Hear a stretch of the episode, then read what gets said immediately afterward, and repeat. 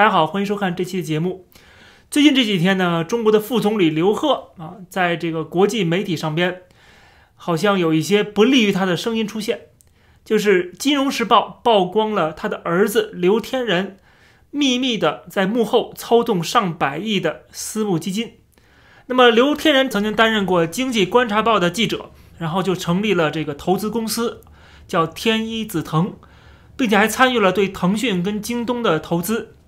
你想想，一个记者突然成为这个私募基金的主席，当然是在利用他父亲的身份来捞钱了，这毫无疑问的事情啊。由于他的父亲被选为政治局委员，那么他的按照党内的要求就要辞去相关的职务，所以说这个刘天然呢就辞职了，有可能是通过白手套的方式啊，这也是绝大多数的中共的官二代啊，这个红三代、红二代这些太子党们他们一贯的做法，就是由这些白手套代持。啊，实际上是他们在获得利润，但是这些钱不在他们名下。刘鹤现在面临一个抉择，什么意思呢？就是他是不是能够继续的取得习近平的信任？因为他如果继续的像过去说他是习近平的亲信啊，之前习近平亲自的呃讲话里边就讲到说刘鹤对我很重要，就是他的原话，对吧？所以说呢，刘鹤被看作是习近平的亲信。那么如果他继续的啊得到习近平的信任的话，那么这种丑闻。当没有发生一样啊，就不算回事儿啊，谁不贪呢？对不对？习近平的家属就不贪吗？所有人都在贪啊，所以说没有什么啊，打贪这只是 我们在一再强调打贪这是假的。到今天为止，还有很多人中国人真的相信啊，说这个习近平在反贪，实际上他反的是自己的敌对势力，反的是那些他控制不了的那些政治势力，反的不是自己的人啊。他反对自己人的话，他 根本就没有现在的位置。所以说呢，呃，贪污不是问题，问题在于你是不是习近平的人啊？关键还是站队啊！这是中国自古以来一直都是如此的。你站队啊，这个位置站好了，你再怎么贪都没关系。所以说呢，刘鹤这一次虽然被爆出这样的消息，他当然不可能主动的去澄清啊。这个就像当年的，呃，这个薄熙来一样啊，澄清说他儿子。没有开法拉利什么之类的，但是你澄清也没有用啊！你澄清也照样把你抓起来啊！就算你真的没有贪，也能想方设法让你贪，想方设法的找出一些毛病的地方，然后把你关起来啊！这个欲加之罪，何患无辞呢？所以说呢，在中国这个贪污它只是一个手段啊，它是一个把柄啊！这个东西，我想当官的人都清楚啊，在。中共这个官场混的人太清楚了，这是为什么他们照贪不误。你有一个很强大的靠山，是习近平的亲信，实际上你的贪污腐败的问题啊，是可以被睁一只眼闭一只眼的啊。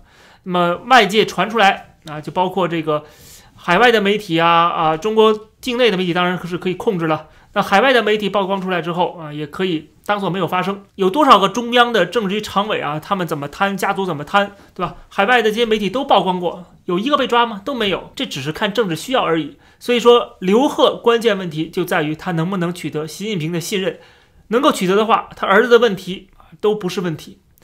刘鹤为什么现在被传出来有问题，或者说，呃，他的这个职位不保啊？比如说最近有个传言说要用胡春华来替代刘鹤。啊，去跟美国进行贸易谈判，当然这个事情已经被官方给否认了。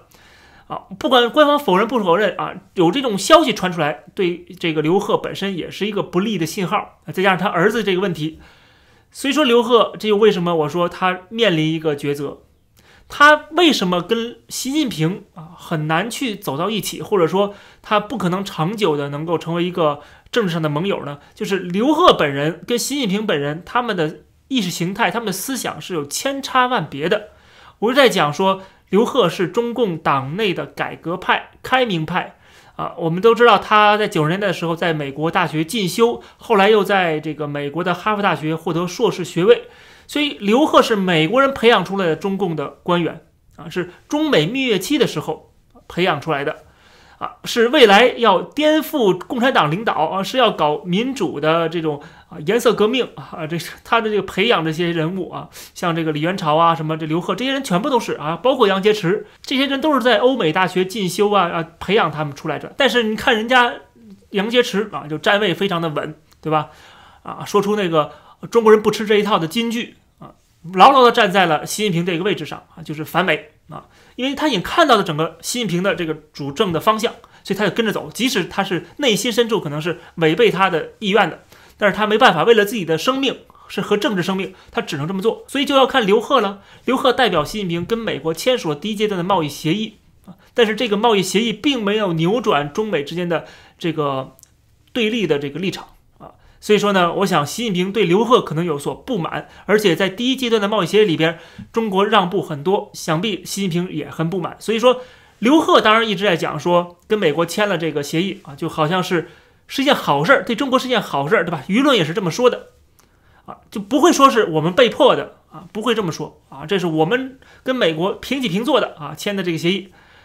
但实际上，从习近平看来啊，这个协议意义并不大，反而对美国是卑躬屈膝。不利于习近平的这个执政的地位，同时呢，也没起到一个很好的结果。美国照样继续的跟中国打贸易战，继续的跟对中国啊敌对的这种呃立场。而且说实话，中国也没有能够完全履行这个低阶的贸易协议。而且别忘了，刘鹤本人也是个红二代，他的父亲刘直言曾经担任过云南省委常委和西南局书记处书记和组织部部长，但是他在文革期间被批斗，最终跳楼自杀。啊，这是他父亲的遭遇。那么，想必刘贺对文革也是深恶痛绝。虽然这一点跟习近平相似，但是习近平的做法很多都是在恢复文革那个时候的做法，比如说搞毛泽东式的啊一言堂啊，毛泽东式的这种个人崇拜啊、个人集权呐等等等等。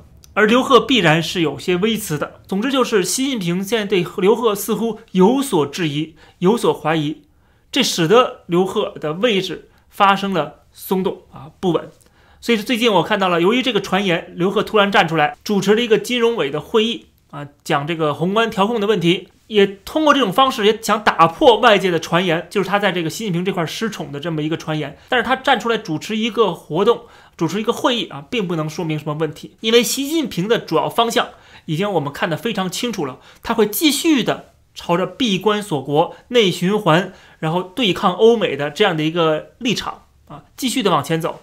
那些像刘贺他们这些亲美的势力，可以说党内的这个亲美势力，或者是贪腐利益集团的这个代表们，他们怎么选择？这是一个很好的案例，就看刘贺如何的选择，是不是他可以放弃他的自己的真正的这个想法立场，完全的这个站在习近平这一边儿啊，完全按照习近平的指示。